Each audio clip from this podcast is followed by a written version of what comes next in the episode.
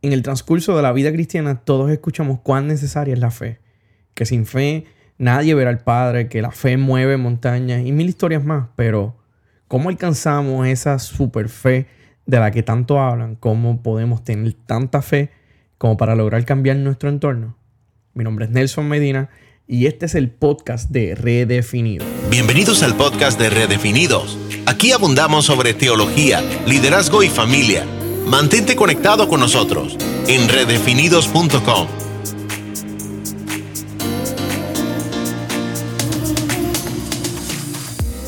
Muchas bendiciones a todos. Gracias por estar nuevamente conectado con Redefinidos. Este tiempo ha sido uno de muchas noticias, de muchas cosas pasando. Y sé que para muchos de ustedes ha sido un largo periodo de espera. Lo sé, pedimos disculpas. Pero hay muchas cosas pasando últimamente en nuestro equipo. Y parte de eso es que se une un nuevo miembro a nuestro equipo familiar.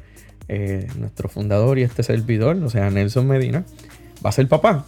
Así que hemos estado en un periodo de muchos arreglos, muchos ajustes. Pero ya estamos de vuelta a nuestro podcast con más fuerza, con nuevos episodios y con nuevas cosas, entrevistas y mucho más. Pero queremos ir al grano, queremos ir directamente al hueso. ¿De qué se trata el tema de este episodio? Fe sincera. Y es bien interesante porque nos basamos en un texto bíblico muy hermoso que se encuentra en 2 de Timoteo 1.5. Dice, me acuerdo de tu fe sincera, pues tú tienes la misma fe de las que primero estuvieron llenas, tu abuela Loida y tu madre Eunice. Y sé que esta fe sigue firme en ti. Y como hablábamos en la introducción, todos nos han hablado en una ocasión. En alguna ocasión todos hemos escuchado algo sobre la fe. Todos hemos escuchado un poco sobre qué es la fe. La fe mueve montaña. Si tuviera fe como un grano de mostaza, etcétera, etcétera, etcétera. Pero ¿cómo nosotros vamos a tener acceso a esa fe? Muchas veces hablamos de que tenemos que tener fe, de que no pierdan la fe, de que hombres de poca fe. Pero ¿cómo yo me preparo para esa fe? Bueno, yo no tengo tantas respuestas, pero te puedo mostrar algo que sé que te ayudará a redefinir la forma en que ves la fe. Y primero que todo quiero que vayamos precisamente a definir la fe según la traducción actual, traducción al lenguaje actual de la Biblia. La fe significa confiar en Dios, es estar totalmente seguro de que uno va a recibir lo que espera es estar convencido de que existe algo, aun cuando no lo pueda ver. Eso lo podemos encontrar quizás un poquito más adentro en lo que es Hebreos 11.1. Algunos diccionarios definen la fe como fidelidad o lealtad. Pero ciertamente la fe es ese algo, eh, eh, es, esa seguridad que tenemos, que pase lo que pase, vamos a recibir aquello que estamos esperando y esa convicción, ese, convencimiento de que algo existe, aunque no lo pueda ver. Según esas definiciones, es un poco difícil y más aún cuando nuestra cultura actual necesita ver lo que se les ofrece y no les gusta esperar. Yo no sé cuántos de ustedes han pasado por esa situación de que eh, ven una oferta y, quieren ver lo que están comprando. O yo no sé cuántos de ustedes les ha pasado que luego de la pandemia vamos a los restaurantes y nos dan un papel con un listado de cosas y nos vemos fotos de lo que vamos a comer. Es terrible tener ese nivel de confianza, de poder confiar de que lo que yo voy a comprar, cuando lo vea me va a gustar, es algo extraordinario. Y de eso se trata precisamente la fe, de confiar en algo que no puedes ver y de esperar a alguien que te ha prometido fidelidad si lo busca por encima de cualquier otra cosa. Pero la fe pela, o sea, la fe pelá, para aquellos que no entienden, en Puerto Rico le decimos pelá a aquello que no tiene más. O sea, la fe sin nada más. No es lo único curioso de esta historia. Si vemos bien el texto eh, que, usamos para, para, este podcast, para este, para este episodio, podemos ver que se habla precisamente de algo asombroso. Y es la sinceridad que Pablo menciona de la fe de Timoteo. Es algo curioso porque no es una fe as it is. No es como que fe y ya. Pablo le está hablando de una fe sincera que tuvieron su abuela Loida y su madre Eunice y es la misma que, pertenece, que permanece en él. Y este es, este es el único lugar en la Biblia que alguien menciona esa especie de fe sincera. Y para entender un poco este fenómeno de la familia de Timoteo, tenemos que comprender de dónde viene la palabra sincero o sincera. Y aquí vamos a entrar un poquito en factor de historia. Y, y, yo no sé cuántos de los que nos escuchan les gusta la historia, a mí me fascina. Así que yo quiero que ustedes cierren los ojos en este momento y puedan remontarse conmigo para la antigua Roma significaba mucho más que ahora. Ahora para nosotros, pues sincero, ah, alguien que no miente. Pero cuando vamos a la antigua Roma, para los artistas de la época que se dedicaban a crear hermosas estructuras, muchas de ellas aún las vemos de pie y nos asombramos. Muchas veces eh, cuando vemos imágenes de Roma, vemos imágenes de la antigua Grecia, vemos imágenes donde todavía hay estructuras de, de, de wow, Ustedes no se imaginan eh, de quizás los dioses antiguos, las cosas que ellos creían. Muchas veces nos asombramos. Los historiadores mencionan algo curioso acerca de estos escultores. Y es que cuando alguna de estas piezas de arte se quebraba, los artistas buscaban la forma de reemplazar la parte rota con cera. Cera pintada para lograr tener el mismo aspecto del mármol de la pieza original. Así que, por ejemplo, cuando, cuando se veían este, este escultor y, creaba una obra de arte y de momento se eh, tenía un, crack, tenía como que se craqueaba o se rompía una pieza, allá iba con un poco de cera, cubría la parte agrietada, pintaba y quedaba como si, no, como si nada, como nuevo. En ocasiones, estos artistas vendían estas piezas sin indicar que se había hecho un reemplazo. Te vendían gato por liebre. Te vendían algo que, que quizás pues estaba medio machucadito, por algo que, que quizá se veía asombroso. Y esta práctica se hizo tan común que cuando los compradores querían comprar estatuas costosas, pedían que les dieran una sincera, una que no tuviese cera, una que no tuviese nada que ocultar, una escultura sin mentiras. Y eso es algo que en esta historia a mí me sorprende mucho. Porque me lleva a hacer una autoevaluación de mi fe. ¿Dónde está mi fe? ¿Cómo es mi fe? Mi fe simplemente cree que Dios puede hacer cosas asombrosas por mí y ya. O muy probable, mi fe no, pues no cree ni, ni, tan siquiera que Dios pueda hacer un milagro. ¿Dónde está situada mi fe? Mi fe es una fe que está pendiente a, a dónde yo gano o mi fe está pendiente a lo que Dios puede hacer por medio de mí. Mi fe está pendiente a lo que yo lo, cómo yo me veo cuando se hacen las cosas o mi fe está dándole gloria a Dios por lo que Él está haciendo, aún sin yo merecerlo. Así que esta parte en donde Pablo le dice a Timoteo, mantén esa fe sincera, es importante para cada uno de nosotros en este tiempo, precisamente un tiempo de tanta y tanta y tanta mentira en donde vemos que, se levantan ídolos, que se levantan falsos profetas, en donde se levantan eh, predicadores y speakers que, hablan una serie de disparates, incluso en donde se levanta un mundo, en donde nos están vendiendo una, una realidad alterna que no es nada real. ¿Dónde está mi fe situada? ¿Dónde está puesta mi confianza, mis convicciones?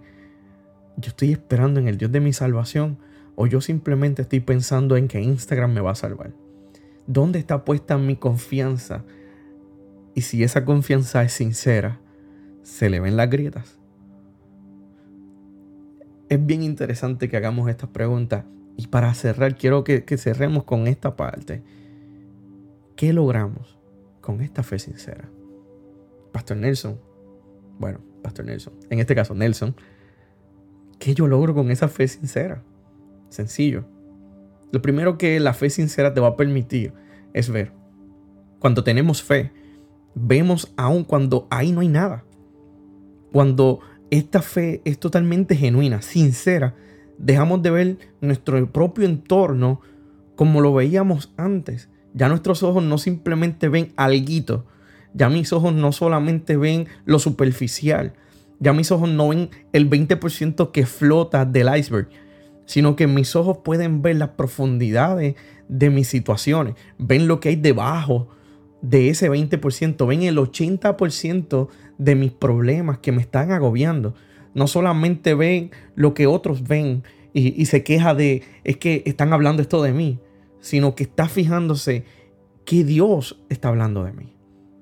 Así que esa fe sincera, lo primero que hace y lo que nos permite lograr es ver, pero ver con los ojos del Espíritu Santo. En segundo lugar, esa fe sincera perdona. La fe sincera logra perdonar aún aquellas heridas que aún no tenemos. ¡Wow! Porque sí, te voy a decir un secreto, vas a salir lastimado en algún momento dado de tu vida. Esto no es un cuento de Disney. En algún momento dado habrán heridas en tu corazón, habrán heridas en tu piel. Y esta fe sincera logra perdonar aún aquellas heridas que no tenemos. Uno de los detalles que atrasa nuestro crecimiento espiritual es el no poder perdonar aún cuando no tenemos la culpa. Incluso en muchas ocasiones nos limita a crecer el hecho de que no podamos perdonarnos a nosotros mismos por cosas que no tienen ni sentido que hagamos. Por cosas que, que quizás no tuvieron ningún efecto o no fue ni, nuestra culpa. Esa fe sincera nos permite perdonar hasta el más vil pecador, así como Cristo lo hizo. Y por último, esta fe sincera revoluciona, nos empuja a ir detrás de cosas que nadie iría. Sí, hay, hay cosas que, que, que a veces vemos a la gente y decimos, es que él está loco. Y precisamente esta fe sincera nos impulsa, no nos permite detenernos a mirar qué, hay ahí, qué, puede haber, eso me hará daño, eso eh, saldrá todo bien, eh, y, si no gano lo, suficiente.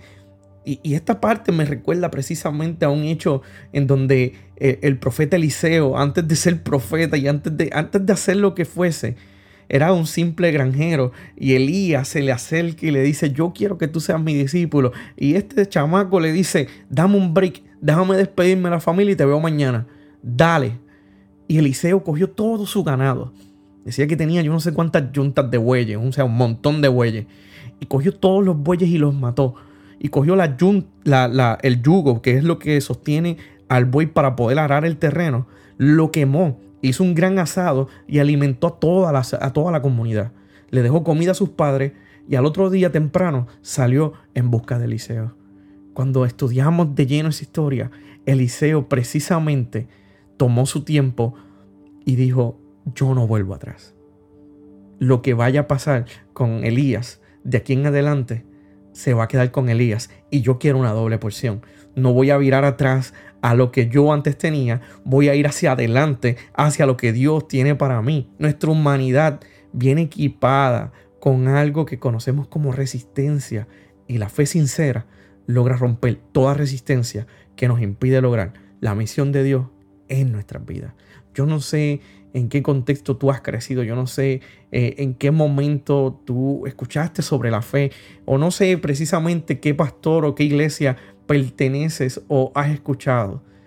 Pero hoy te digo que es por tu fe, tu fe sincera, que te mantendrás firme, aún en la batalla más fuerte, aún en medio de las circunstancias más difíciles, aún en medio de la depresión, en medio de, la pobreza, en medio de lo que sea, tu fe te, te abrirá puertas a cosas extraordinarias te permitirá ver lo que nadie ve, te permitirá perdonar cuando no hay ni chispa de perdón y te permitirá revolucionar no solamente tu vida, sino la de todo tu entorno por la gracia y el favor de Dios. Así que si tú en esta hora entiendes un poquito de lo que yo te he hablado, te pido que no te rindas. Te pido que no enganches los guantes ahora. Es este momento de tener fe aun cuando las grandes empresas dicen y dictan una nueva norma, nuestra fe nos recuerda lo que la palabra del Señor nos está diciendo de frente.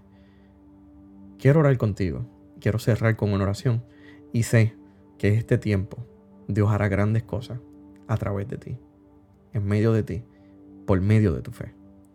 Padre Celestial, en esta hora Te damos gracias, Padre. Te damos toda la gloria a ti. Venimos delante de ti, Señor, porque eres tú el único digno de nuestra adoración.